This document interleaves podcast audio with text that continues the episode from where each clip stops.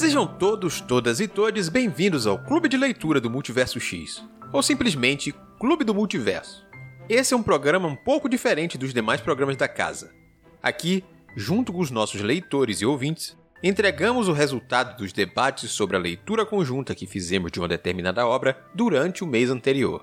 Então, sim, esse é um programa com bastante spoilers. Mas caso você não se importe com isso e não tenha lido o livro em questão, fique à vontade para descobrir um pouco mais durante o nosso bate-papo.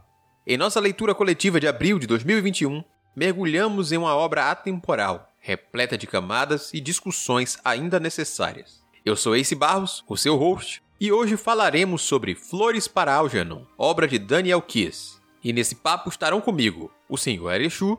Olá, pessoal. A escritora Camila Loríquio. Olá, pessoas. E direto do nosso clube, a Natasha Lira. Oi, gente. E a nossa discussão começa logo após uma breve explicação sobre a obra.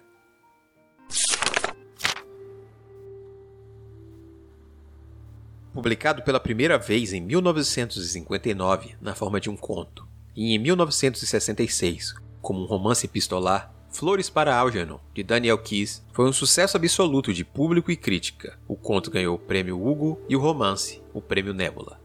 Keyes teve a sua primeira inspiração para Flores para Algernon na época em que escrevia roteiros de histórias em quadrinhos para Stan Lee. Mas algo lhe disse que ele deveria guardar aquela ideia para o seu sonho de escrever um livro. Ele levou anos para reunir todas as inspirações para este romance, que vão desde artigos acadêmicos até a poética de Aristóteles. O incentivo final, entretanto, veio de um aluno. Keys lecionava inglês em uma turma especial de jovens com baixo QI quando um estudante lhe procurou perguntando se, caso se esforçasse o bastante, poderia se tornar inteligente. A pergunta do garoto e sua vontade de ser inteligente comoveram Keys da mesma forma com que Charlie Gordon comove seus leitores. Os avanços intelectuais e emocionais do personagem são visíveis até na forma como ele escreve os relatórios de progresso. A princípio repletos de erros de grafia, seus textos vão progressivamente ganhando uma escrita mais normativa. Não apenas no aspecto formal, mas também os pensamentos e a maneira de se expressar do personagem vão mostrando as mudanças em sua sorte e seu destino, em uma história que nos envolve em uma série de reflexões existenciais e sociais.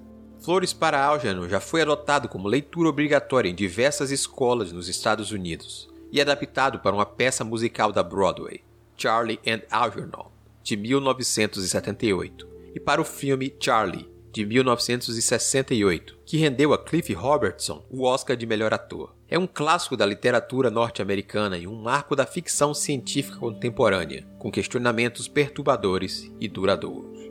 Texto introdutório dos editores presente na edição publicada pela editora Aleph em 10 de julho de 2018. Vamos lá. Hoje o tema da nossa discussão é o livro Flores para Algernon, do autor Daniel Keyes, publicado pela editora Aleph, com tradução da Luisa Geisler. Para começar, eu não posso falar de outra coisa a não ser de como o programa dos meus amigos do Boteco dos Versados foi uma forte influência para mim durante essa leitura. Eu poderia dar voltas e falar sobre como seria essa experiência simplesmente por ler esse livro, mas a partir do momento em que eu escutei aquele programa, a minha leitura já foi transformada por outro viés. Mas garanto que esse livro, independente de você ter contato com outros programas como eu tive, é uma leitura que vale muito, muito a pena. Eu sempre gosto de conversar falando então com as pessoas presentes aqui na mesa como foi essa leitura para eles. Então, senhor Harishu, mantendo a nossa tradição, eu gostaria que você falasse um pouco como foi essa experiência de leitura para você. Olha, acho que esse livro é um dos fortes candidatos a ser uma daquelas melhores leituras do ano que provavelmente a gente deve fazer lá, elencar no, no fim do ano naquelas listas, porque ele é incrível em todos os aspectos, na narrativa, na construção, naquilo que ele se propõe a criticar, nos temas que ele vai levantando ao longo da história lá do Charlie, de tudo que ele passa, tudo que ele experiencia, tudo que ele nos conta, da forma como a gente se aproxima cima dele. É uma experiência, assim, completa, assim, sabe? Aquele tipo de livro que você pega para ler e você não sai sentindo que faltou nada, sabe? Você sai extremamente contemplado com aquela leitura. Nossa, teve tudo aqui. Eu ri, chorei, eu me pus em dúvida. Foi um livro que me fez refletir sobre quem eu sou, sobre a minha jornada até aqui. Então, eu acho que facilmente ele vai estar tá lá entre os tops tops do fim do ano. Camila, eu fiquei sabendo aí que você devorou o livro e depois ficou naquela velha impacto assim, né? Nossa, amei. Fica ele aí no seu canto um pouquinho porque eu preciso de um tempo para mim. Foi isso mesmo. Eu também, antes de ler Flores para eu, eu ouvi o Boteco na época. Porque tava tendo aquele conjunto de programas que eu achei super interessante de ouvir, de acompanhar. E o Muka tinha falado infinitamente sobre o livro, né? Então eu, eu, também já fui totalmente enviesada, o que foi ótimo que a gente consegue reparar algumas outras coisas. Mas nossa, foi. Não parece que é um livro tão antigo quanto ele é, sabe? Uhum. Foi uma leitura que foi muito rápida, que eu realmente não consegui parar de ler. Eu acabei lendo ele no original, eu não li a versão traduzida, porque eu achei o, o exemplar lá na, na biblioteca. Tava disponível para mim, eu falei, nossa, eu tenho que ler numa pressa agora, então beleza, não seja por isso. Aí eu li, tipo, em dois, três dias, um negócio assim, eu não conseguia parar. E realmente me bateu uma ressaquinha muito intensa, então eu não consegui ler nada por uns dias, assim, eu fiquei só, tipo, uou, wow, caraca. Aí fui pesquisar tudo, é. o bom de livro desse tipo é que a gente começa a pesquisar muita coisa, né? Aí eu fui atrás da biografia do autor, eu fui atrás de tudo, eu fui falar, não, como é que foi o processo de pesquisa, o que, que mais que ele fez, o que que deu na época, como que esse livro foi recepcionado. Então foi um livro que, embora eu tenha terminado rápido, eu continuei a pesquisar sobre ele além da leitura. É, ele realmente tem esse impacto mesmo, né? Porque eu também fiquei muito curioso,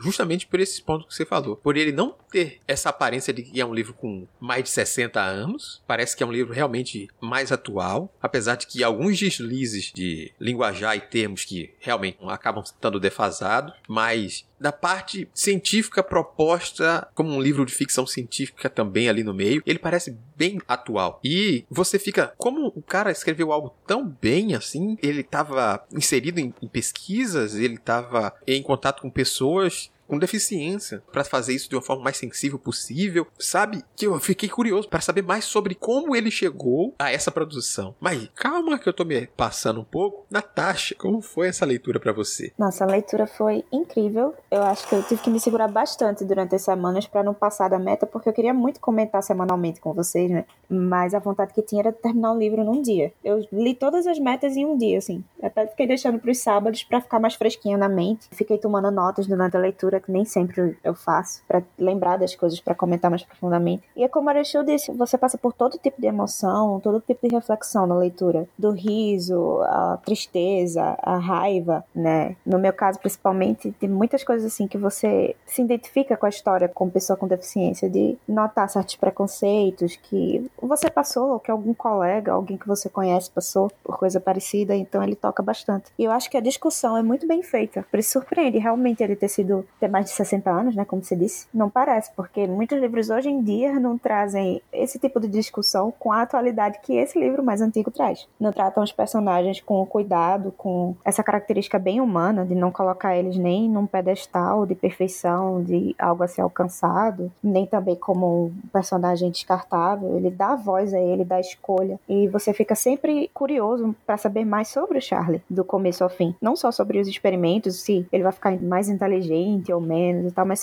saber como foi todo esse processo da vida dele, como foi o, o lidar dele com a sociedade, é bem mais interessante para mim do que só a proposta da discussão. Apesar dele cumprir isso muito bem, né? Para uma ficção científica, ele executa perfeitamente essa parte de trazer num contexto mais fantasioso, por assim dizer, que é uma coisa que a gente não tem na ciência hoje em dia, e acender essa discussão e a gente sair dela com uma reflexão diferente da que a gente começou. Né? E eu tenho que assumir que, assim como você também, tive que me segurar segurar para conseguir ficar dentro das metas, porque na primeira semana eu não me atentei onde eu devia parar, e depois que eu fiz, gente, eu tinha que parar onde? Já tinha lido metade do livro. Aí eu fiz, opa, segura, ali duas semanas que temos que segurar, senão vou acabar me atrapalhando, porque por mais que a história traga esses momentos assim, tipo, alguns mais leves, outros mais pesados, uns impactos, ainda é feito de uma forma que você devora tão fácil que você não percebe a passagem do livro se você não se atentar. É tipo, como aconteceu comigo realmente. Eu não me atentei e tava ali, opa, li metade do livro num dia aqui só, ou se eu não me controlar, eu termino ele hoje. Para,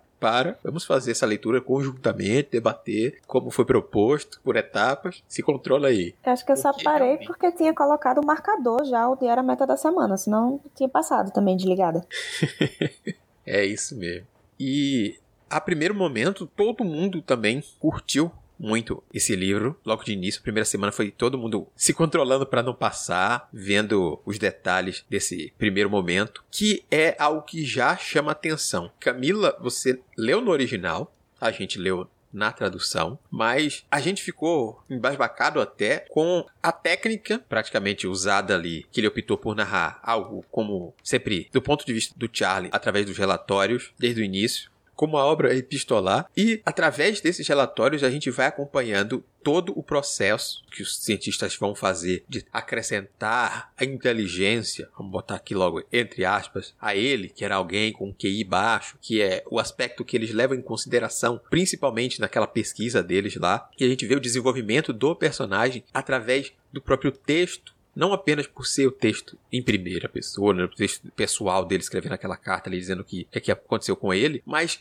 de como ele faz o formato do texto e os erros e, e a grafia errática e o uso de vírgula, que foi algo que a gente riu, quando ele passa a usar vírgulas em excesso durante a coisa ali, que é, é muito bacana. E a gente ficou especulando como foi trabalhoso, Camila, se pegar os erros em inglês para traduzir para português e, e, errar de maneira que parecessem erros em português. Ainda tinha isso, né? Eu fiquei pensando nisso porque não é feito de maneira arbitrária, né? Tem uma lógica. O próprio jeito de escrever do, do Charlie, ele tem uma lógica no inglês. Então eu fiquei muito pensando nisso, no trabalho de tradução minucioso para você fazer uma adaptação para ter o, o mesmo tipo de grafia que o Charlie tem em inglês para português, porque são idiomas diferentes, né? Você pode errar aspas aqui, né? Porque o objetivo é a questão da comunicação errar de maneiras diferentes, né? E, nossa, essa coisa do som, sabe? Da, a parte das vírgulas eu acho maravilhoso. Mas tem algumas coisas que eu acho legal, porque tem trechos que você precisa meio que falar em voz alta para entender o, o, sentido e qual foi a lógica do Charlie nos vários momentos em que ele tava fazendo os relatórios dele. É interessante que a gente consegue sacar que não são assim erros, por assim dizer, é a forma como ele entende um, o som, ele quer escrever aquela palavra, aquele som, e às vezes na ortografia tem como, ou você precisa precisa usar uma letra que às vezes representa um outro som. E aí ele usa uma letra que não é a, a, a da ortografia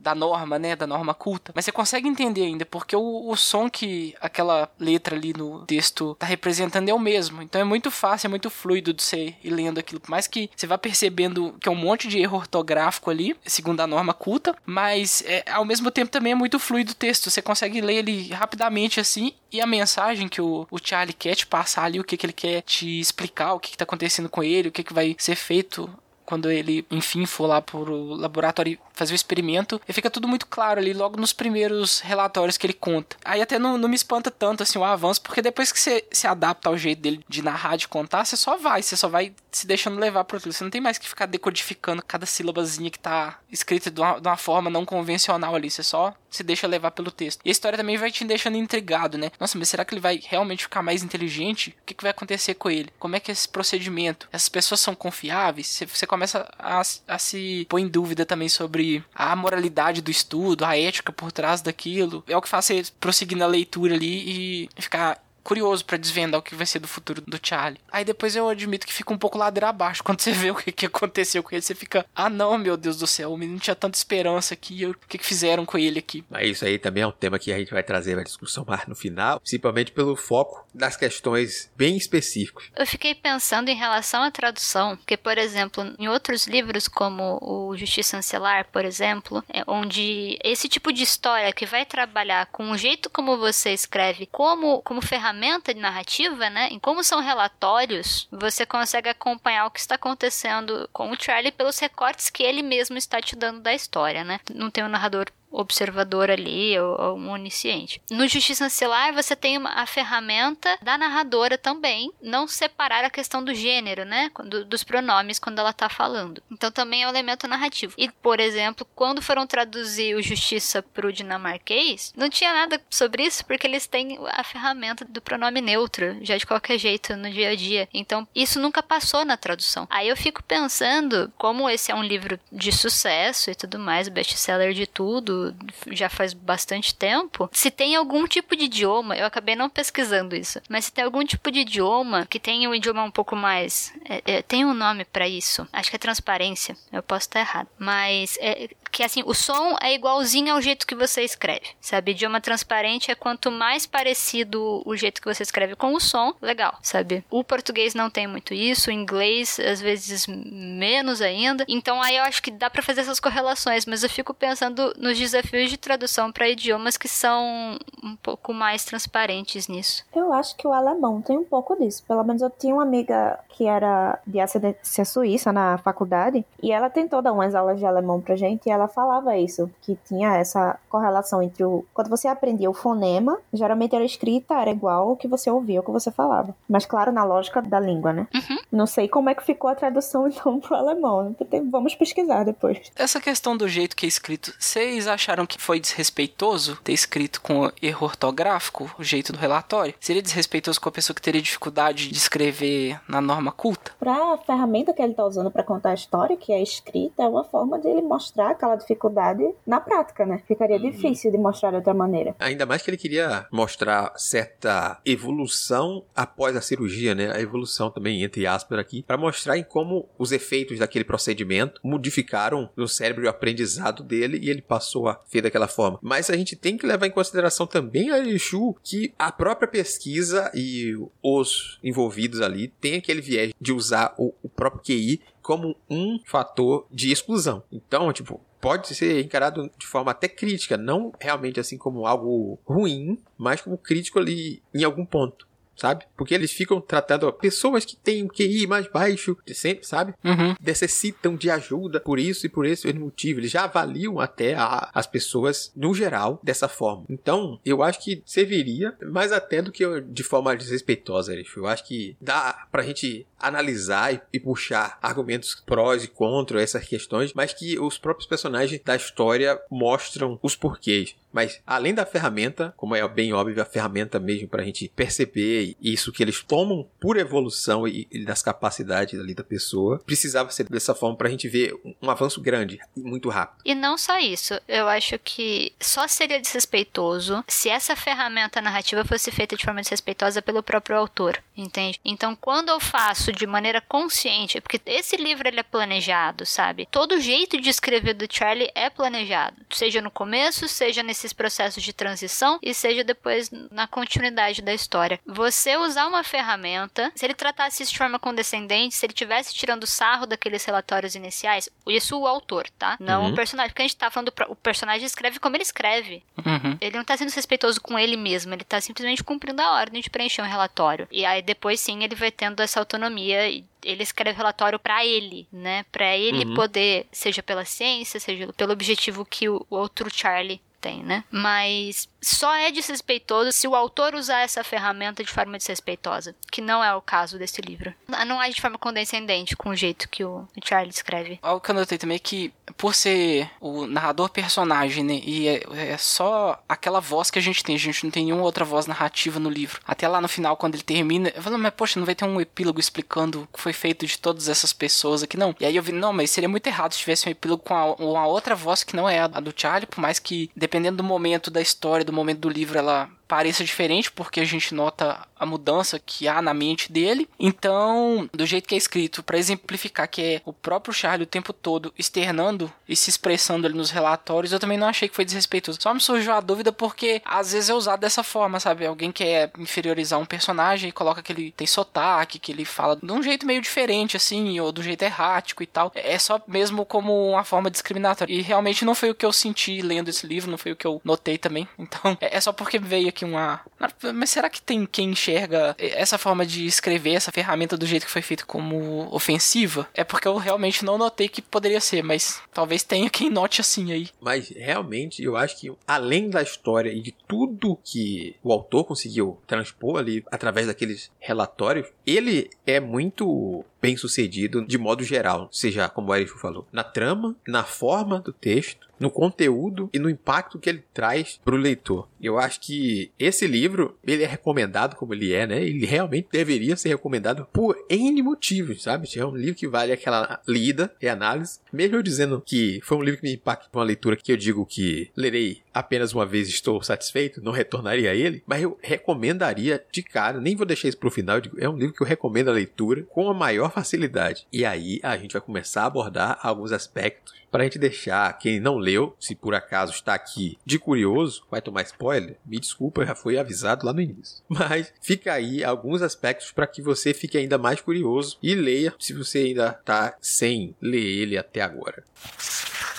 Mas eu vou aproveitar então para a gente começar a falar sobre os personagens, já que a gente começa a entrar nesses assuntos aí, dessas peculiaridades, principalmente quando você fala do ponto de vista que é realmente focado no Charlie e a gente durante a nossa discussão algumas pessoas, você inclusive falou sobre poder ou não ter um outro capítulo trazendo outros pontos de vista para essa história que talvez acrescentasse e que a gente chegou naquela conclusão mais ou menos final ali que era a história do Charlie por ele e não caberia nada além dele falando sobre esse processo inteiro. Para tornar além de mais pessoal fazer isso de uma forma que respeitasse a proposta do autor em mostrar a questão de uma pessoa com deficiência intelectual estando naquele lugar era sobre ele desde o início e por mais que outras pessoas permeassem a história dele, era sobre ele como ponto focal e não, não caberia entrar outra pessoa, nem mesmo uma análise do médico ali que poderia desviar para um, um canto que não tinha nada a ver com a trama. Como ele tinha domínio da própria história do começo ao fim, né, das próprias escolhas, é natural que a escolha do autor tenha sido dele ter o domínio da narrativa também, do começo ao fim. É meio que um reflexo, né, do que a gente vê o Charlie fazendo. E aí a gente acompanha desde o início essa figura que é o Charlie, que é um rapaz que tem deficiência intelectual, ele teve problemas no convívio do lar dele, foi adotado adotado por um tio que impediu que ele fosse enviado para uma instituição de cuidados a ele aí, o, o Instituto Warren, para que ele tivesse uma vida, um trabalho que ele pudesse ter junto a eles ali uma independência ou viver de uma forma que não daquela maneira abusiva que ele era tratado no próprio lar. E no início a gente vê ele já tendo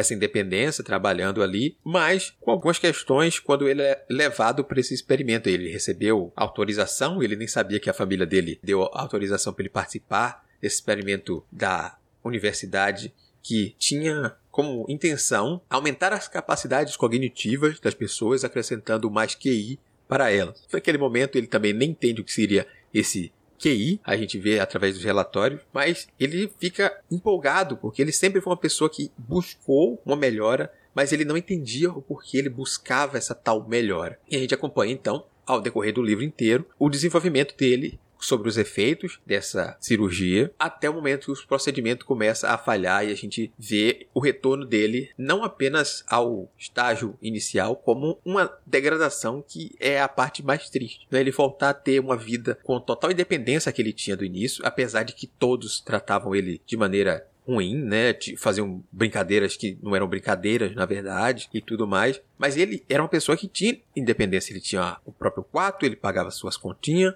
ele fazia o que ele queria e no fim a gente tem até isso retirado dele por conta do decaimento, né, mais acelerado causado pela própria cirurgia lá. Mas Charlie é um personagem muito incrível e eu vou deixar vocês falarem porque senão eu vou dominar esse negócio falando demais. Eu acho que o que me impactou muito logo de início foi aquela vontade do Charlie de ser alguém querido, sabe? Ele, ele tinha amigos, ele, ele se considerava uma pessoa feliz ali no trabalho dele, mas ele sentia que faltava algo nele, que é justamente essa inteligência, aquela coisa da facilidade de aprendizado que os outros tinham e ele percebia que ele não tinha, tanto porque ele foi a vida inteira cobrado disso, né? A mãe dele lá, principalmente, depois a gente descobre que ela queria que ele aprendesse, que se ele se esforçasse, ele poderia aprender mais. Ele tinha essa vontade nele de querer ser mais inteligente, de querer saber um pouco mais, ter mais facilidade de aprendizado. E isso é um, um dos grandes motivadores dele a, a topar lá o, o, experimento. Mas acaba sendo um pouco triste porque a gente vê também que não é tanto algo que ele tá fazendo por ele, é mais para tentar agradar os outros também. E aí, depois a gente percebendo como ele tá cercado de maldade em volta dele, a gente fica um pouco assim, mas por você tá tentando agradar essas pessoas, as pessoas não estão sendo legais com você e você não tá dando conta de perceber isso agora. Depois, futuramente, ele acaba percebendo, mas dói um pouco o coração você ver ele passando por chacotas e humilhações, ele seja dos colegas de trabalho, de outras pessoas, até mesmo do, do pessoal que conduz ele no estudo, né? A gente vê, se não me engano,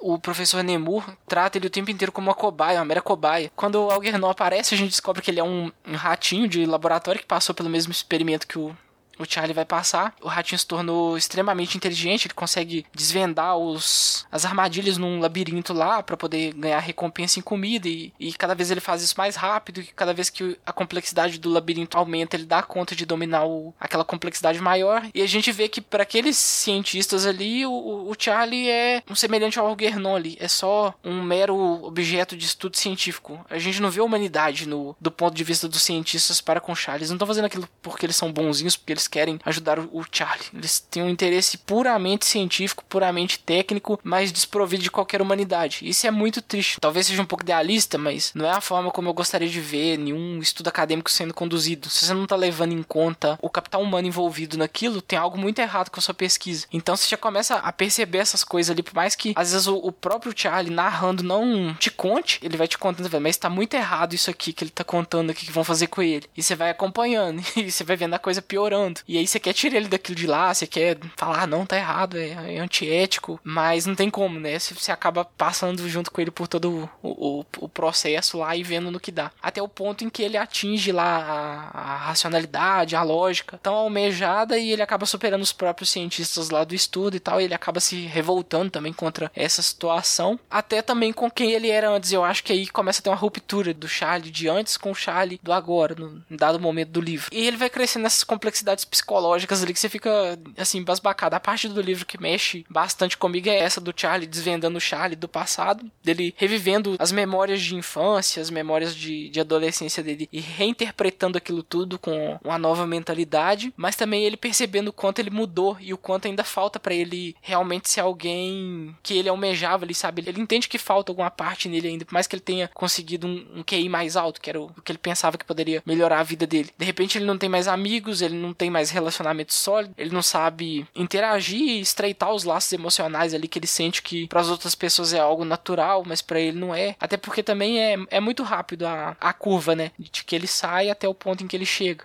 É coisa de meses, assim. Acho que em seis meses, mais ou menos, você tem todo o desenvolvimento da história. E ele sai de alguém que tinha extrema dificuldade para escrever, para redigir os relatórios, até alguém que domina 20 idiomas, alguma coisa desse tipo, assim. Alguém que escreve teses científicas. Então é uma mudança muito grande num curto espaço de tempo e a vivência dele não, não dá conta de acompanhar tamanho crescimento intelectual. Não, não tem como conciliar as duas coisas. Mas mais do que isso, Chu, eu vou lhe interromper aí um pouquinho. Porque a questão vai até no próprio fato fato de ele passar de um ponto em que ele não tem essas coisas para exatamente o ponto em que ele não tem essas coisas. Sim, são, são os dois extremos, né? Isso em que os dois sistemas, a, própria sociedade não sabe lidar com as pessoas que eles próprios denominam como especiais por algum motivo ali, tipo, ó, excepcionais, é a palavra usada. Então, você estando em um extremo ou outro, ele é tratado como uma pessoa excepcional. E ali ele tem a dificuldade de se encaixar, mas naquele momento ali também ele começa a, a ver o problema pelo olhar do outro também. Que ele passa a tratar o outro como um pouco menos. Ele tem esse problema, sabe? De leve. E aí ele vai entendendo. Tanto que ele se chateia em perceber que ele tá fazendo a mesma coisa em alguns momentos. De tirar o lado humano da coisa. E ele vê como ideais, sabe? Uhum. O erro, até geral, enquanto sociedade, ali presente no livro e fora aqui também, é a idealização daquela figura do que ela precisa ser, não encaixar a, a, figura pelo diferente. Ou ela é diferente, ela é parte daquilo, a gente vai se entender. E não idealizar que ela alcance o meu ponto ou que eles sejam mais, como ele mesmo fala. Eu achava que o pessoal da universidade seria mais, porque ele também idealizava que aquele povo fosse mais. No momento que ele acha que as pessoas são menos, ele acha que as pessoas não são dignas de estar ali. Tipo, ah, eu, eu sou melhor, vou estudar isso aqui, vou fazer meu trabalho fora, não vou trabalhar com eles. Ele mesmo ultrapassa de leve aquele limite ali, sem perceber. E ele, ele vai se dando conta ao decorrer das coisas. O Charlie acaba incorrendo em alguns erros, inclusive no trato com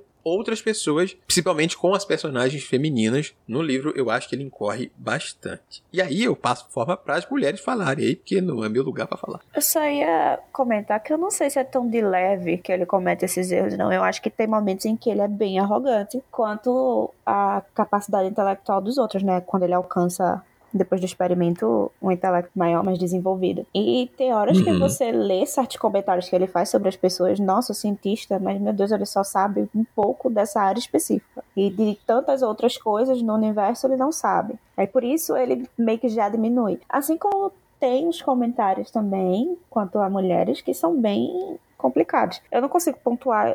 Eu, foi coisas que eu fui lendo no texto e fui meio que ignorando para não passar mais raiva do que eu já tava passando com outras coisas. Uhum. Mas é que é um dos motivos de que eu disse que eu gosto do Charlie dependendo do momento. O Charlie do começo do livro, ele é uma pessoa gentil, ele é uma pessoa determinada, ele é uma pessoa independente, que apesar da dificuldade de se relacionar, ele consegue ter um círculo ali de convívio em que ele não tenta diminuir ninguém em momento nenhum, ele tá sempre tentando se aproximar, tanto que esse experimento, ele se põe à disposição por essa vontade, até tinha grifado na época de que ele queria ser esperto para ter mais amigos, para ter pessoas que gostassem dele. Uhum. Apesar dele já ter alguns que a gente vê que ele considera que sejam amigos, por mais que a gente veja que o trato é um pouco cruel às vezes, né? Mas tem pessoas uhum. que não tratavam ele com crueldade. Por exemplo, a professora no começo talvez fosse condescendente, mas não cruel. E ele passa a ir para o outro extremo, e aí ele passa a fazer um pouco do que faziam com ele com os outros, de certa forma. E isso não é ruim em termos de narrativa, porque ele é humano. No fim das contas, é, Sim. é normal. E, não, e como vocês disseram, são só seis meses. Não tem como ele ter criado a maturidade emocional para lidar com tudo isso em tão pouco tempo. Porque não teve como ele desenvolver tanto esse lado durante a vida, sendo excluído da sociedade, né? Sendo, como era imposto pela mãe dele. Ele não deixava ele conviver nem com a irmã, quanto mais com amigos, com brincadeiras então você não desenvolve certos tinos emocionais que, mesmo com todo o intelecto que ele teve depois do experimento, não tinha como ele desenvolver. Mas ele vai aprendendo a podar um pouco essa parte egocêntrica ao longo do tempo e vai ficando mais aceitável. Eu gosto muito do Charlie, livro todo. não, de verdade, assim, eu fui muito esperando desgostar dele quando ele ruma para essa vibe arrogante, mas eu gosto dele mesmo assim, não me pergunte assim por que exatamente. Eu, eu gosto de como ele descreve essa jornada da arrogância dele. Então, é, é babaca quando o jeito como ele trata as pessoas é, não necessariamente por ele estar tá repetindo o que fizeram com ele, né? Uhum. Tanto que se, se ele, ele, pelos relatos, ele acaba dissociando, né? Pro cérebro dele se manter são ali, né? Pra, pra psique dele não desfragmentar, ele dissocia. Tanto que é por isso que ele vê o outro Charlie, ele se considera um outro Charlie, e o fato dele dissociar é o que vai levar ele também a essa conclusão de que o, o experimento vai acabar se revertendo num tempo muito ágil, né? Tanto com ele quanto com, o, com o Gernon. Mas esse tipo de frustração, esse tipo de é, reação à solidão que ele vai tendo, eu gostei de acompanhar, sabe? Não que isso seja tipo, ah, nossa, que divertido. Não, não é muito divertido de qualquer jeito. Mas é essa jornada que ele constrói do Charlie, por que, que ele vai ficando arrogante, como ele vai ficando arrogante, como que ele consegue lidar quando ele foge, por exemplo, daquela cerimônia em que todo mundo fala na frente dele como se ele fosse um mero objeto de pesquisa, que daí é muito legal você avaliar como que as universidades, como que a, a pesquisa é feita, a importância, por exemplo, de um comitê de ética quando a gente está falando de pesquisas científicas, a objetificação de pessoas e de animais, né? Quando ele fala de ah, o que, que vai acontecer com o corpo do Algernon, por exemplo, você tem uma a desumanização das ciências que tem nessa época, tem faz muito tempo, ainda existe hoje em dia. O fato de vários profissionais acadêmicos não se preocuparem com os objetos de pesquisa da mesma forma que eles deveriam se preocupar, né? Que é uma crítica que é muito pertinente ao fazer ciência, né? Ele mostra muito isso no recorte, né? Então você vai ter, é que nem o Chu falou, a gente tem o que o Charlie tá mostrando pra gente, o que ele considera relevante de colocar nos relatórios, e a gente tem o que ele não está mostrando, que são as coisas que a gente percebe lendo, que a gente avalia, ah, tá, então aquela pessoa estava, sei lá, roubando dinheiro e o Charlie não percebeu. Como que funciona a sociedade? Como que ele tá ali lidando com as coisas? Eu não consegui, de verdade, ficar puta com o Charlie, nem quando ele é extremamente babaca. Porque eu falei, faz muito sentido ele ser extremamente babaca. Porque, sei lá, sabe? É, tanto que a, a figura da professora, ela é sim usada como um recurso de alguém com maturidade emocional absoluto, vale? A gente tem um padrão ali de alguém que se preocupa com pessoas. Aí ele é encarnado pela professora. Então, quando ele começa a ficar inteligente, ela já fala para ele: Charlie, vai chegar uma hora que a gente não vai conseguir conversar. Eu sei disso, é, olhando pra você, eu sei disso. E eventualmente isso vai acabar se concretizando com aquelas cenas que dão uma perturbação. Por exemplo, aquela cena em que ele tá tentando ficar com a professora e ele tem que pensar em outra pessoa para ele conseguir ficar com ela. Porque senão o, o, outro Charlie vai interromper e vai travar ele, vai, vai, vai criar um bloqueio para ele. Essas cenas são extremamente incômodas, mas eu não consigo ver o Charlie como alguém que estava usando as pessoas. E no caso, usando as personagens femininas. É, tudo bem que sim, a maior parte das personagens femininas, ali, depois a gente conversa sobre isso. Mas eu, eu gosto muito do Charlie como personagem personagem. E eu não consegui ficar com raiva dele nem quando ele foi extremamente babaca, porque ele foi. Faz sentido ele ser do jeito que ele acaba sendo. E você vê que ele nota, às vezes, os erros já tá bem rápido. E fazendo uma correção ao que eu mesmo falei, ele não faz com os outros exatamente o mesmo que faziam com ele, porque ele, em momento nenhum, ele deixa de considerar as pessoas humanas, né? Uhum. Ele sempre considera todo mundo ser humano, só que ele não. Antes ele não tinha a realidade da limitação que aquelas pessoas tinham, porque ele era do ponto de vista da sociedade, bem mais limitado. Então ele achava que o alcance deles intelectual era bem maior, e é meio que você se decepcionar com um ídolo, alguma coisa assim, e você acaba se tornando um, um pouco frustrado ou arrogante, é normal. Mas assim, eu, eu, gosto dele no geral, mas tem momentos, como tem com qualquer outra pessoa que a gente convive que gosta, que você, olha, tá errado, tá sendo é, babaca aqui ou ali. Dá uns tapão na cara. É, dá vontade de dar uns tapas, volta pra realidade e às vezes, em pouco tempo, tipo duas páginas depois, ele mesmo já estava refletindo o que eu estava criticando um tempo antes, já estava tentando ajustar, né? Uhum, tem muito disso mesmo. É, é, que uma coisa que eu acho interessante é que isso que vocês falaram, por exemplo, Charlie lá no começo, ele é alguém que fala, beleza, isso tudo vai me fazer ter mais pessoas ao meu redor. Isso tudo não vai me deixar mais solitário. Então eu topo. E eventualmente ele vai arrumar para ficar extremamente solitário, sabe? Esse ciclo da preocupação que toda pessoa tem de estar sozinha, que você tem no Charlie do começo, no Charlie do meio, porque querendo ou não, são, ele acaba dissociando, então realmente viram dois Charlies ali, né? Mas é, essa preocupação com a solidão, ela é, é uma das poucas coisas que permanece, né? E, e acaba mostrando que, tipo, não, não é isso que resolve a solidão. Não é essa a solução da sociedade. Embora eu tenha uma crítica quanto um ponto só do final. Aí quando ele chegar lá eu converso. e aí a gente vai vendo esses vários Charlies aí, principalmente a parte da dissociação inteira de não saber lidar com as coisas. E aí a gente vendo como esse outro Charlie também é parte dos traumas do Charlie ficando visíveis para ele, né? De todas as partes traumáticas é quando ele mais se encontra com o eu mesmo. As partes da convivência, a parte familiar, que foi difícil ter uma pessoa durante a leitura que não sentisse um pouco de dor pela situação vivida pelo Charlie, sabe? A questão da mãe, principalmente ali, de como ela é, já trata ele antes, forçando algo que ele não é, e depois que ela acha que não tenho problemas, tenho outra criança para cuidar, vou afastar de vez, em vez de forçar algo para ele. Melhor. E a gente vê a omissão do pai ali, né? Tipo, tentando a paz igual, mas sempre omisso, nunca tentando realmente fazer algo pelo Charlie. É tipo, é só para evitar o conflito dentro da casa dele ali, praticamente. E a coisa do trabalho também, aquelas outras fi figuras que aparecem fazendo coisas ruins com ele. A gente tem figuras fazendo esse papel de, de coisa boa, como vocês mesmos falaram da professora. Eu acho até que o, o, o patrão dele lá, em primeiro momento, tem essa condescendência, obviamente, com, com ele, né? De tentar olha, eu prometi que eu vou cuidar de você, mas ele confia na capacidade do Charlie até dando confiança ou não na capacidade do Charlie a partir do que ele mostra. Ele não realmente fica limitando o que o Charlie pode fazer. Se o Charlie diz que consegue, ele pelo menos dá a chance. Então ele, ele ainda é uma figura, entre aquelas figuras lá atrás, que tá do lado do Charlie. Apesar daquele momento de que todo mundo pediu para ele ir embora, ele fazer isso com o Charlie, né? Tipo, o pessoal não tá muito contente contigo aqui não. Eu, infelizmente, Charlie, eu tenho que pensar aqui no meu negócio aí, senão eu vou perder mais coisas e acho que você consegue coisa melhor para lá. Tá, mas tipo, é meio ruim, mas eu, eu, também, no fundo, entendo o que é que ele quis dizer ali. Faz sentido, mas né? é agridoce, sabe? Você tipo, tem uma amargor, mas você sabe por que o cara tá fazendo. Tem sentido. As outras figuras que vão aparecendo no decorrer da história também acabam sendo bacanas, assim. Uma que foi destaque pro pessoal foi a presença da Faye. Apesar de que a gente fala um pouco sobre. Quer dizer, já falou sobre um pouco o tratamento do, do Charlie com a Faye aí. Ser meio a relação de toma lá da cá, ela tá querendo, eu quero usar, e eu não sei, vamos, ah, isso aí vai fazer bom para mim, é meio esquisito, e de um momento traz um pouco de caos para aquela vida do Charlie, o povo questiona o Charlie, ah, você tá bebendo demais. Eu não sei nem falar muito por, por isso aí, mas a parte da leveza de trazer algo pro Charlie aí, fora daquele simplesmente mecânico que ele realizava todos os dias de fazer a coisa, chamou a atenção do pessoal, né? Ela traz um pouquinho Posso. de caos pra história, né?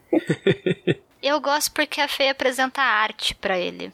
Hum. Sabe? Embora, quando a gente vai falar de ah, ficção científica dessa época, a maior parte escrita por homens brancos, homens cis brancos, né? Uhum. A gente vai ter um- um- uma representatividade feminina um pouco complicada. Mas, por mais que sim, a gente tenha vários estereótipos de mulheres nesse livro, então beleza, tem a professora, a artista louca que faz o cara se encontrar em algumas questões. É, tem, tem a artista louca, aí tem a mãe dele, tem a irmã dele. São algumas mulheres ali que ele vai ter contato. A, a esposa do cientista, que é uma pessoa. É uma pessoa. Ela é realmente uma pessoa. Ah, enfim, ela fiquei com raiva. Eu tenho muita raiva daquela mulher. E ela só aparece em uma cena, é fantástico. Capacidade. Mas de qualquer forma, eu gosto bastante de como ele dá uma individualidade legal pra cada uma delas. Eu gosto de como ela apresenta a arte pra ele, por mais que sim. É, te- tem várias questões bem complicadas na relação deles. Mas ela é alguém que não conhece o passado do Charlie, né? Uhum. Então ela, ela só conhece aquele Charlie. Ela não conhece o outro Charlie. O jeito como ela lida com isso, o jeito como ele lida com isso, o jeito como você tem aquela interação com o Algernon nes- nessa etapa, porque eles estão fugidos, né? E você tem uma. É, é quase um interlúdio ali, né? Você tem um momento de pausa entre ele poder tentar ver como seria a vida se ele não fosse ele. Nenhum dos Charlies. É é como se ele fosse um, um outro Charlie. Um Charlie que não teve experimentos, ele apenas alugou um apartamento, está morando com o rato dele e um labirinto de caixas num dos cômodos. E aí aparece uma boêmia tresloucada que gosta de dançar, beber e, e fazer arte. É, Embora eu entenda pra quê, ele, usa os personagens todos como quase estereótipos pra narrativa ir andando, né? Os cientistas são Uhum. estereótipos. é, todo mundo com quem ele convive tem, tem um certo objetivo narrativo ali, né? Não, não é um livro com barrigas ou com. Tem uma linha, tem um porquê cada uma das personagens ser muito diferente uma da outra. Mas ainda assim, eu, eu gosto muito dela porque você tem uma. Você tem uma dinâmica muito diferente. Eu gostei dela. Ela tem um estofo muito interessante, sabe? É uma personagem muito interessante. E parando pra pensar por esse lado aí que você trouxe, realmente é porque o- Charlie tá muito focado no desenvolvimento intelectual a ponto de que ele achar que arte, é, em, certo modo, era perda de tempo e ele vai de leve, né? Muito leve, naquele momento, porque desenvolvimento dele foi rápido demais na coisa, entendendo a questão artística, seja como uso profissional da coisa, ou simplesmente como um espaço para ele parar de tocar um- uma música, fazer ali um piano, tocar uma, coisa assim, fazer um lazer, um escape que a arte pode trazer também, sabe? É realmente tem, tem esse lado também que, que, que é interessante. Eu acho engraçado uma parte em que ele tá brigando lá com a teoria que ele tá escrevendo e, e ele chega num, num impasse, ele não consegue avançar, sabe? E ele mesmo fala, ah, não, mas eu, eu já sei o que, que é isso, a minha mente tá num bloqueio, eu preciso deixar isso de lado, deixar que meu subconsciente trabalhe nisso aqui, que em breve eu vou ter a, a solução pra esse problema. Aí você tá tão com aquilo tão na, na frente ali que você não consegue enxergar a solução mais simples que ela seja. E ele tem isso aí também. Acho que, é- acho que foi num desses momentos aí de convívio com a Fei lá no apartamento que tem essa, essa cena. E eu concordo aí com o que vocês estão falando sobre a personagem. Ela foi uma das mais marcantes porque ela, ela é totalmente diferente das outras que tinham aparecido no livro até então. E eu, eu gosto muito da dinâmica que, que acaba acontecendo entre os dois ali. Por mais que que seja breve e depois ela descamba para algo mais conflituoso. Mas é, é interessante como a, aquela rigidez, as linhas retas, a organização do Charlie vai sendo quebrada e aos poucos sendo perturbada ali pelas, pelas curvas, pelas linhas tortas e boêmias da feia ali. Ele se deixa contaminar um pouco por aquilo. Talvez a priori ele não deixasse, ele queria um ambiente mais clínico e rígido possível. E ela acaba mostrando para ele que essa outra parte também é importante, pode trazer benefícios para ele. Eu concordo com vocês. Apesar de que às vezes eu achava um pouco repetitivo algumas cenas dos dois, mas contribuía para dar um pouco dessa quebra da rigidez do Charlie naquele momento, desse lado racional. Eu achei muito interessante ela não ter tido conflito com a professora. Esqueci o nome dela, acho que era Alice. Isso, sim, Alice. sim. E já tem as duas ali de interesse romântico dele, e você acha que tem uma questão de usar e tal. Eu fiquei esperando que tivesse um atrito entre as duas e elas estão lá rindo, bebendo, eu disse, ótimo. Elas viram amigas. É, essa parte é bem legal. É, é verdade. É, Eu lembro de eu ter ficado extremamente surpresa de que não ia ter uma rivalidade feminina básica, como sempre tem rivalidade feminina. Chocada. Duas mulheres no quarto tem treta. É? E, e não, é tipo, não, começaram a beber e é isso aí. Porra, é verdade. Duas pessoas com vidas completamente diferentes, uma vida totalmente quadrada, como a da professora. É, é, é verdade, essa parte é muito boa. Tá vendo? É outro detalhe que faz parecer que esse livro não é tão antigo assim. Sim. Sim, sim. É justamente aquilo que eu citei no início, né? Ele corre alguns erros, principalmente em terminologias que hoje em dia já não são mais usadas, elas estão realmente datadas. Aí você percebe que o livro não é um livro atual, mas na abordagem de muita coisa, ele é bastante atual e da forma como ele mostra as coisas acontecendo, sabe? Vocês acham que não cabia ter um, um comentário sobre essa questão das terminologias estarem desatualizadas? Eu acho que não tem. Porque para uma pessoa que vai ler e não não tenha conhecimento de que, por exemplo, não se deve dar, mas está usando os termos, tipo retardado, ou alguns termos que ele usa, ela vai achar que tá ali um livro de ficção científica que o termo é normal, né? Corriqueiro. Deveria ter um, Deveria ter um aviso, eu acho. ou um pós-fácil que explanasse um pouco. Aham, deveria ter. No original não tem. Acho que no- na tradução também não. É isso, na tradução também não. Deveria ter um texto que fosse introdutório logo, principalmente, né, para introduzir já, deixando as pessoas cientes de que o livro é um livro de tempos passados, muita coisa evoluiu, mudou e a- as percepções de, de tudo, de algumas temáticas aqui, são tratadas dessa forma e hoje em dia é, é dessa forma assim que você deve se referir a isso aqui e você deve levar em consideração isso enquanto estiver lendo. Bom, deveria ter realmente. Isso é uma falha que carregada desde a versão atual e, e essas traduções mais recentes deveriam sim incluir, aproveitar essas mudanças para fazer essa inclusão. quando tiver uma edição comemorativa de X anos, aí vai ter um monte de, De de prefácio. pós-fácil, de texto extra, e aí vai ter um monte de especialista comentando diversos aspectos do, do livro, porque ele tem muita coisa que pode ser comentada por diversas áreas, de não só da literatura, né, da, da psicologia, da academia, da, da, da área médica mesmo, pode explicar melhor algumas questões ali sobre as quais o Charlie passa e tal. Eu acho que seria interessante, assim, mas é é aquela coisa, né, pra experiência do livro, isso, ele em si já é suficiente? Acho que é, que a gente, a gente consegue fazer essa, essa análise, ter esse discernimento com o pensamento de hoje. É, não, mas a gente faz porque a gente já tá imerso É, no... a gente já tem essas informações. Isso. É, Uma pessoa que talvez não tenha, não vai fazer essas Eu Vou reflexões. contar uma coisa pra vocês, porque eu pensei nisso, porque outro dia a gente tava conversando e eu não sei o que foi que meu irmão soltou o termo aleijado, do nada na cozinha. A gente comentando coisas assim. A gente comentou que o termo era defasado, que não se usava, que podia ser considerado era pejorativo e tal. Aí minha cunhada, que ela, ela não morava em Recife, a maior parte da vida ela morou no interior. Ela disse que não sabia, porque no interior dela é a coisa mais comum. A pessoa tem uma deficiência física, todo mundo chama de aleijado. Ela não sabia que era uma coisa negativa. Ela veio descobrir depois que veio conviver comigo. Que em algum momento ela comentou alguma coisa, eu falei e ela parou de usar. Você veja que, tem que Uhum. nem todo mundo tem essa informação. Às vezes é muito normalizado certos termos por aí. Sim, e até termos que as pessoas não se atentam, como a própria falar de, ah, isso é uma muleta. Como se fosse uma muleta fosse um recurso negativo para uma pessoa estar usando. Tipo, não é. Muito pelo A contrário. é o que permite a pessoa ter a sua própria independência de locomoção e tudo mais. Então, não- usar uma muleta não é o que seria negativo. Então, não é um termo que é mal utilizado pra caramba. As pessoas não têm nem noção, por exemplo. A gente não pode nunca tomar um, um conhecimento como dado, sabe? Uhum. Porque depende de vivência, depende de você ter a vontade de pesquisar por você mesmo, também, sabe? Seja você ouvir de outras vivências. É, é que a gente tem ficado mais cercado disso porque a gente também busca, sabe? Isso tem que partir da gente, de ir atrás também. Mas, assim, nenhum conhecimento, especialmente de coisas que acontecem há muito tempo, pode ser considerado como dado. E é justamente daí que eu fiz a citação lá do início sobre essa experiência e ouvir os programas especiais com os PCDs no Boteco dos Versados principalmente o desse livro aí, que me trouxe uma visão bem específica para essa leitura, sobre essa visão geral que ele põe, o próprio Charlie põe, da sociedade enquanto tratar as pessoas com algum nível de deficiência intelectual. Não, no geral, elas já tratam pessoas com deficiência com, no mínimo, condescendência ali. Bem Mas, no mínimo, né? É isso, bem assim.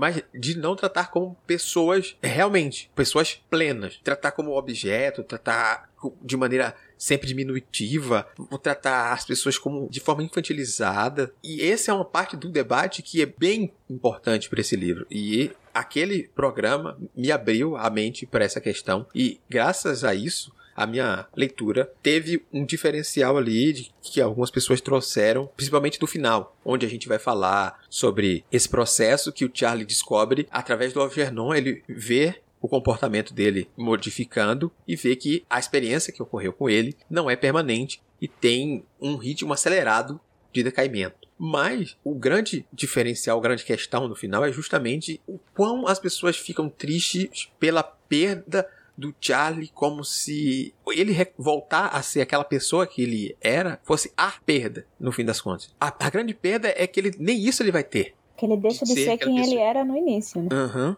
Essa é a, é a, grande perda que algumas pessoas acabam, na leitura, deixando passar. De modo geral, é triste todo o processo. É triste. Mas há de se tomar esse cuidado de perceber que você está ficando triste porque ele voltou a ter uma deficiência ou porque nem ser essa pessoa que ele era a pessoa que ele era desde o início, ele pode ser. Tem que tomar cuidado até que ponto é a sua tristeza vai pela perda dele, sabe? Até porque, assim, a gente que é PSD, a gente tá acostumado a assistir esses filmes que são pornô inspiração, sabe?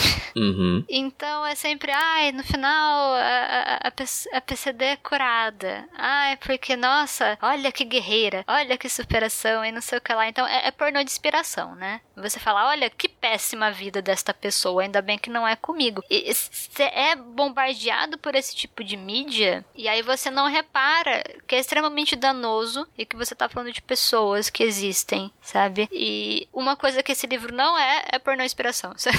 Uhum. Não, graças a Deus não.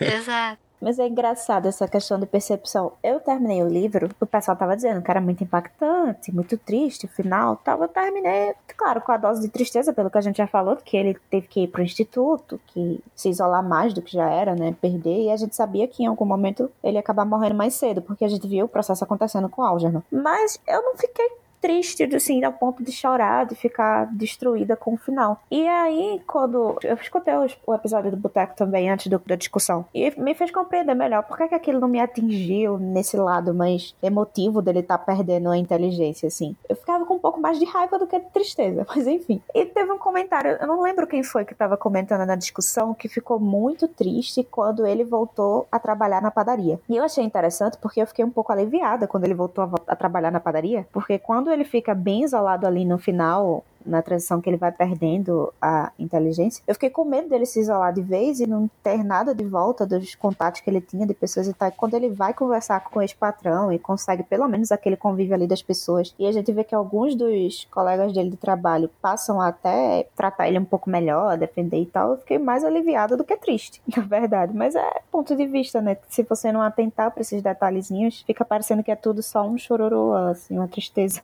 Ele uhum. consegue mais do que ele tem no começo, porque eu acho que o processo dele ali na padaria mesmo, é, no começo, beleza, ele, ele considerava aquelas pessoas amigas dela, de fato, o dono, o dono sim, né? E algumas pessoas que conviviam ali, os clientes da padaria. Aí depois que tem todas aquelas experiências que culminam com ele sair da padaria, e quando ele volta, aquelas pessoas são realmente amigas dele, sim. no caso. Sabe? Ele, conquista aquilo que o Charlie do começo queria. Ele volta a ser o Charlie do começo começo, só que com mais. Com amigos, que era o que ele sempre queria. Sabe? Aí eu falei, pô, tudo bem que sim. É claro que eu fiquei emocionada, porque, mano, esse progresso, acompanhar os relatórios do decaimento dele tentando manter a, aquela uhum. consistência de relatórios pela ciência. Então, ele entende a ciência como algo isolado dos cientistas. Então, ele entende a importância dele manter aqueles relatórios ali, sabe? Ele valoriza, mesmo que o que tenham feito com ele tenha sido extremamente cruel. Mas eu realmente, eu não.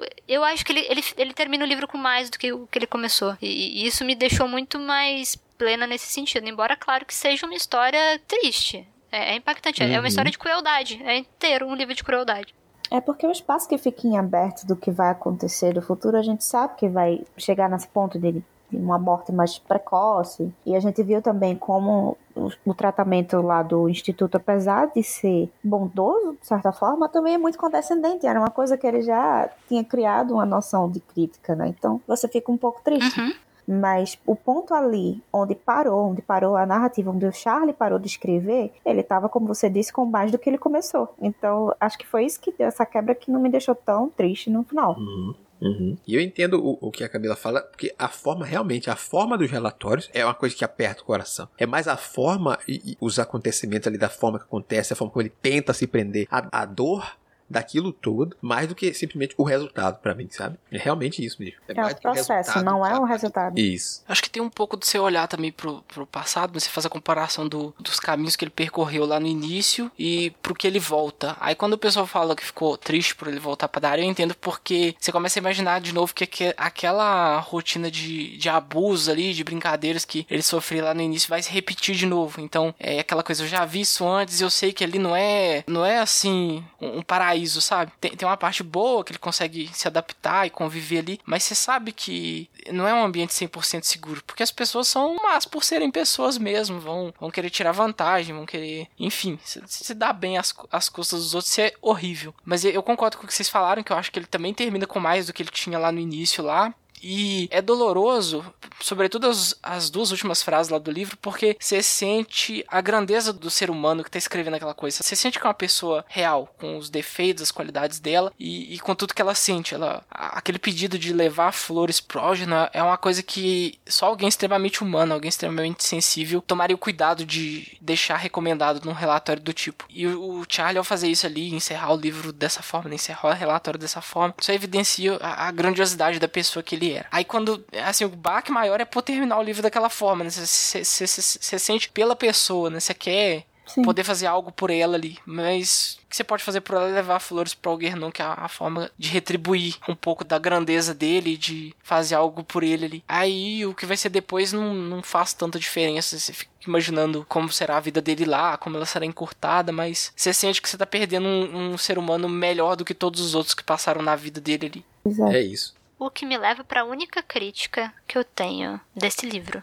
Ah, sim, tava curiosa. Tem uma coisa que eu acho que não faz sentido no Charlie uhum. e na história, que é o fato de quando ele tá fazendo os últimos relatórios, então ele, ele entregou né? Ele acaba entregando para os cientistas todos os resultados das pesquisas dele, do que, que deu certo, do que pode ser que dê, dê errado, e fala que beleza, continue por favor fazendo esses testes, o que, enfim, acho curioso né? Mas o que eu acho mais curioso é o fato dele falar: mantenham os testes somente em animais, não tentem fazer isso em humanos. O Charlie, depois de ter visto que de se conectado com o rato, com o Gernon, de ter tido uma relação com aquele rato, ele nunca viraria e falava: por favor, continue fazendo testes com o rato e depois jogando os corpinhos dele em locais de cremação. Tipo, não, amigo, ele, ele. Não, não.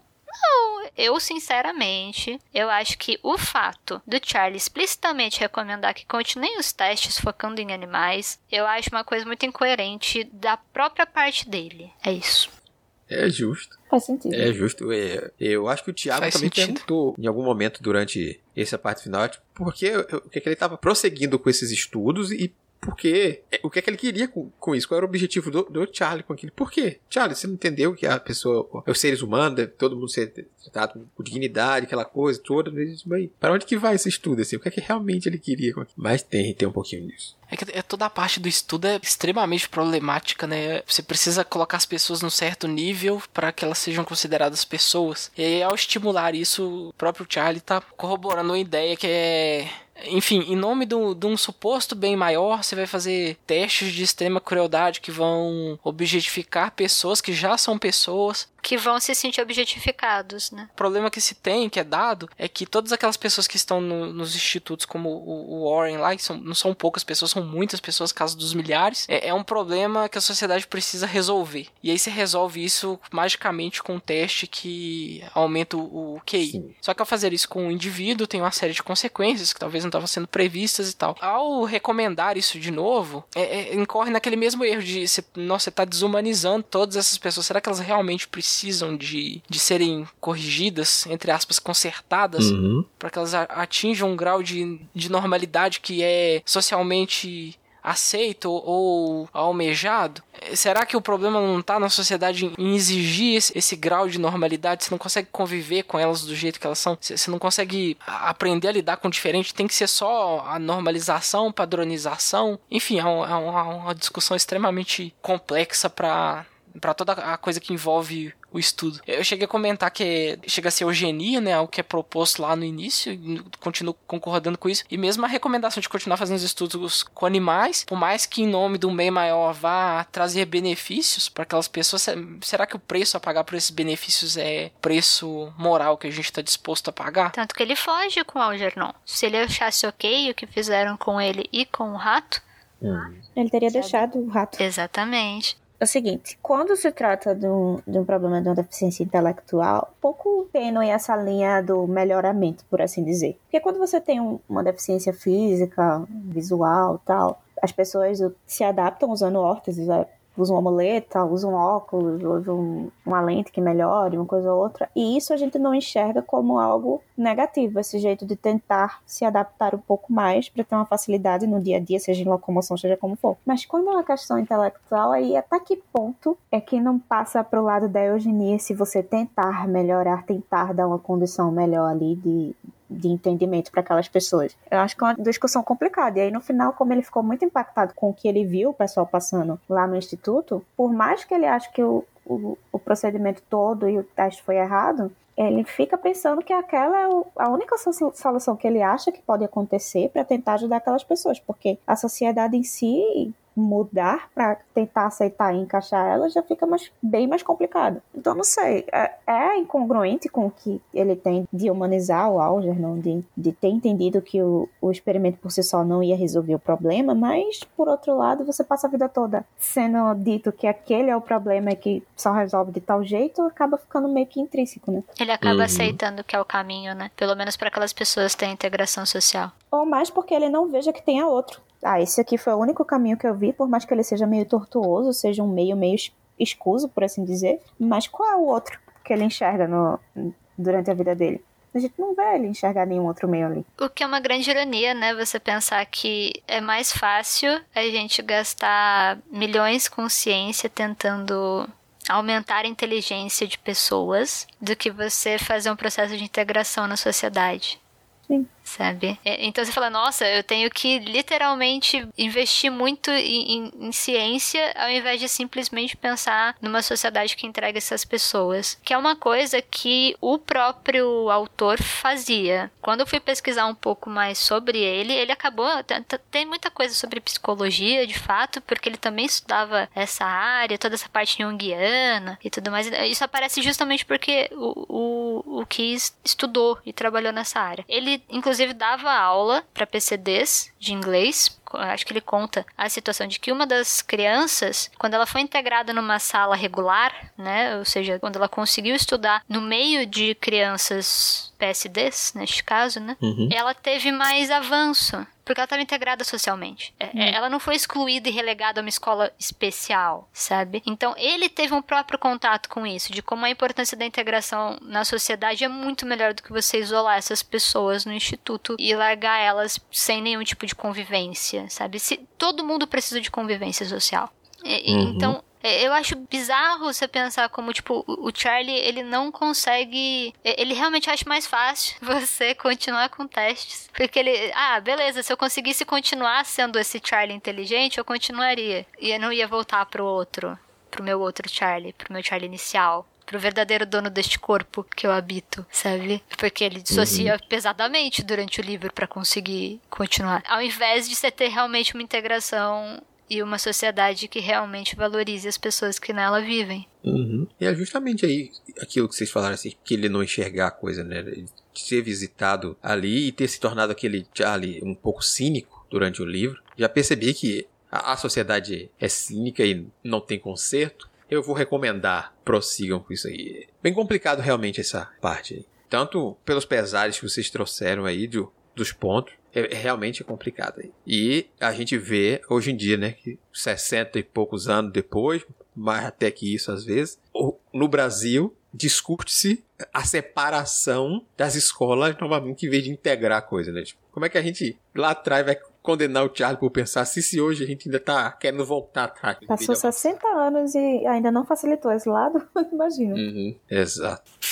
Mas vamos lá, então, para fechar o programa, eu começo falando para você, além desse programa aqui, ouça o já citado episódio lá do Boteco dos Versados, principalmente depois que você tiver lido, mas se você quiser ouvir antes também, é uma experiência que vai engrandecer a sua leitura, você vai passar a notar pontos que você não notava antes. É muito importante que a gente tenha em mente que a gente só vai abrir a cabeça para qualquer debate que seja quando a gente conviver com diferença. Se a gente não conviver em momento nenhum com pessoas diferentes, com coisas diferentes, a gente sempre vai bater nas mesmas teclas e não vai enxergar os problemas que essas pessoas apontam. Então, esse episódio vai estar linkado no post para você ir mais fácil escutá-lo depois deste programa. E agora eu vou pedir para cada um fazer as suas considerações finais sobre a obra, né? Dizer se recomendam essa leitura e dizer um pouquinho o porquê, caso cada um queira. Senhor Erechu, vamos lá. Bom, gente, eu recomendo demais. Eu confesso que eu tava um pouco reticente de ler esse livro, porque eu já imaginava que fosse ser uma pedrada, e ele realmente é uma pedrada, mas é uma pedrada que vale a pena você levar. Ele vai deixar você bastante mexido quando você estiver lendo, vai fazer você repensar inúmeras coisas da sua vivência, com as pessoas com quem você conviveu, de algumas coisas que você fez, de algumas coisas que você viu, de alguma coisa que você deixou de fazer, sobretudo dessa parte, o que eu deixei de fazer? Será que se eu tivesse pensado dessa forma, talvez eu eu tivesse conhecido mais pessoas, assim, coisas desse tipo. Então eu recomendo demais a leitura para quem ainda não fez. Para quem pôde fazer ela com a gente no, no Clube do Livro, quem votou lá para ser um dos livros tema, eu só tenho a agradecer pela oportunidade de experiência de leitura. E eu continuo interessado no, no autor também, não sei se ele escreveu mais coisas, que a Camila trouxe de que alguém que escreveu com conhecimento de causa, porque ele chegou a trabalhar com pessoas PCDs e tal, manjava pra caramba de psicologia, deu pra, deu pra perceber essa carga no, no livro. Então eu fico mais interessado em outras obras dele que talvez tenham também conteúdo do tipo. Depois eu vou estar tá procurando. Não sei se tem, mas acho que vale a pena dar uma buscazinha aí. Camila. Bom, eu recomendo. Fala quase duas horas, né, sobre o livro. Não, não, eu recomendo sim. Talvez eu recomende. É, foi um livro que, mesmo sabendo o que acontece, é, a jornada de leitura ela sempre vai valer a pena. Tanto que eu acabei ouvindo o, o cast antes, então, obviamente, tinha spoilers, né? Obviamente, eu, eu, sabia o que ia acontecer no livro, e mesmo assim, você ler como ele constrói tudo é uma experiência muito, muito, muito boa. Sabe? Ele escreve muito bem. É, e esse livro, ele é uma experiência narrativa, é uma experiência de ficção científica. Eu recomendo por vários motivos. É um livrão. Natasha, eu também recomendo bastante. Quem puder ler, leia. É, eu acho que, apesar do tempo, ele está atualizadíssimo. Até mais do que talvez essa atividade esteja, né? Considerando os comentários que a gente fez aqui. Com o adendo de que se preste atenção e se faça essa pesquisa mais sobre como é esse tratamento, sobre os termos utilizados. Enfim, dê uma atualizada nessas partes. Mas é, é uma jornada perfeita de você observar do ponto de vista de alguém que é diferente, do começo ao fim que toma as suas próprias decisões e que em, nenhum momento ele se diminui, assim, como ser humano. Ele está sempre se enxergando como um indivíduo capaz, que tem suas dificuldades, mas que está ali determinado a tentar melhorar por um motivo muito nobre, que é o de fazer mais amigos, né? No fim das contas, ele não quer melhorar para ser melhor que os outros, para se vingar ou para nada do tipo, só para ter o convívio social que foi tirado dele o tempo todo. Eu recomendo bastante. E assim como a Erechu, no momento que a gente colocou o livro à votação, eu estava um pouco temeroso pelo tipo de leitura que ela poderia ser, principalmente por saber que se tratava de uma uma obra que traria impactos, mas ao pegar essa leitura, eu mergulhei como já falei aí, de uma forma tão rápida, tão ágil, tão profunda, que não tem como eu dizer não leia. Eu acho que com tudo, todas as mensagens que ele traz, com tudo aí que a gente diz que ele vai impactar de você sorrir, de você chorar, de você sentir toda essa experiência, como já foi citada aí a palavra, né, a experiência dele, eu acho que ele ainda faz disso de uma forma tão dinâmica que não parece tratar de esses livros de, de, temas tão sérios às vezes, sabe? Você mergulha, mergulha e vai, vai, vai, vai ler muito rápido. Ele tem um dinamismo na prosa que é excelente. Eu recomendo muito essa leitura. Realmente brinquei dizendo que é um livro que eu só vou ler uma vez na vida, mas é uma vez que você não vai esquecer, porque é um livro como um todo muito bom. Eu recomendo demais. Leia Flores para Algernon.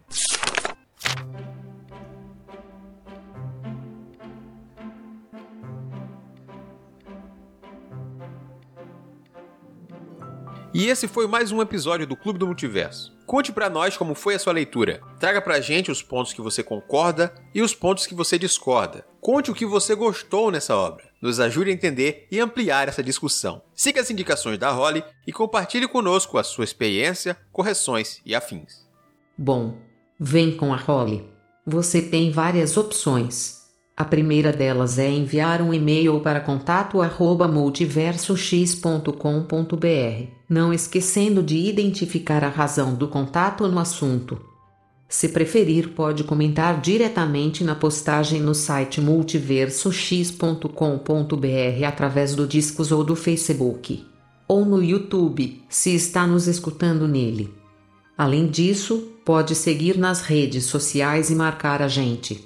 Estamos como arroba multiversox em todas elas. Ademais, as nossas arrobas individuais estão na descrição do post. E claro, o mais especial, vem fazer parte da nossa comunidade no Discord, bater um papo com a tripulação, participar das nossas leituras coletivas e, quem sabe, até gravar com a gente. Não marque bobeira e confia na role que se brilha. E é claro, Agradeço também a presença da Natasha, que topou fazer essa gravação conosco. Ah, por nada, gente. Eu que agradeço. Foi muito legal discutir o livro com vocês. E abro espaço para Camila falar também sobre as suas obras. Quem quiser lê-la e acompanhá-la, o que deve fazer? Ah, sim. É, agora a gente também está escrevendo as resenhas. As nossas resenhas foram para o site do Multiverso. Então, além do podcast, a gente também vai dar uns pitacos sobre o que a gente anda lendo no blog. E a gente tá com a lojinha aberta, que é castelodecartas.minestore.com.br. Aí lá você encontra cúmulos, encontra zines, encontra bastante coisa que a gente escreve. Então, dê uma passadinha lá que tá sempre bonitinho. Reforço o convite para que venha participar das nossas leituras em nosso canal do Discord. Um grande abraço e até o nosso próximo encontro.